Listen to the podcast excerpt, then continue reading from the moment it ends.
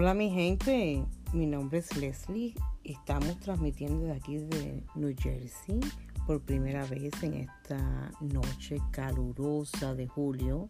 Ya se está terminando julio y le damos gracias a Dios porque por este broadcast sé que va a haber muchas personas que van a ser bendecidas por estar oyendo esta palabra ah, maravillosa que yo voy a traer y también personas que voy a tratar de traer, eh, aunque sea con una palabra pequeñita eh, o un versículo bíblico o algo que les restaure su fe, su alma y su espíritu para que podamos seguir adelante con la obra de Dios.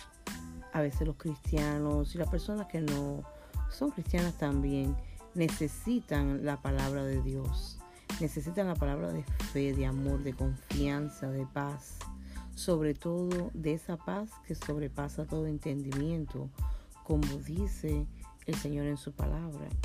Esa paz que necesitamos todos los días de nuestras vidas para poder seguir adelante.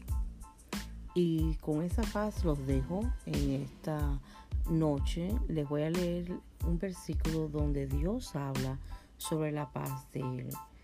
Y es en Filipenses 4, del 6 al 7, y dice así, no se inquieten por nada, más bien en toda ocasión, con oración y ruego, presenten sus peticiones a Dios y denle gracias. Y la paz de Dios, que sobrepasa todo entendimiento, cuidará sus corazones y sus pensamientos en Cristo Jesús. Él lo acaba de decir. Dice, y la paz de Dios, que sobrepasa todo entendimiento, cuidará sus corazones y sus pensamientos en Cristo Jesús. Qué bello es nuestro Señor. Gracias Padre porque sé que el que nos está oyendo eh, puede ir a leer Filipenses 4, del 6 al 7 y puede eh, saber que su Dios está con él. Puede estar orando en este momento y le está pidiendo una señal a Dios de una eh, paz que sobrepasa todo entendimiento. Nosotros las personas a veces pasamos por eh, cosas bien fuertes en la vida y necesitamos esa paz de Dios y esa tranquilidad que viene de parte de Él solamente, que el entendimiento humano no lo puede captar, capacitar para poder uno dirigir y, y dirigir, dirigir y ser dirigido por el Espíritu Santo para, para tomar decisiones sabias. La paz de Dios conlleva a que toda turbulencia, todo ataque del enemigo, toda cosa, cosa que esté tramando sea dispersada cuando tú abras la palabra de Dios contra el enemigo. Algo muy fuerte y grande que yo he aprendido en los años que llevo como cristiana es que sobre todas las cosas, en medio de la tormenta hay que tener calma. Hay que analizar, hay que apartarse y pedirle al Señor dirección. No importa qué grande sea la prueba, porque más grande es Dios que esa prueba. Mucho más grande. No importa que nosotros estemos eh, pensando que esa prueba es tan grande, tan grande, pero para Dios es algo tan pequeño. Y Él te va a sacar de ese problema. Él va a dirigir tus pasos. Pero cuando tú llegues a Él, háblale sinceramente, con un corazón abierto, con un corazón humillado delante de su presencia.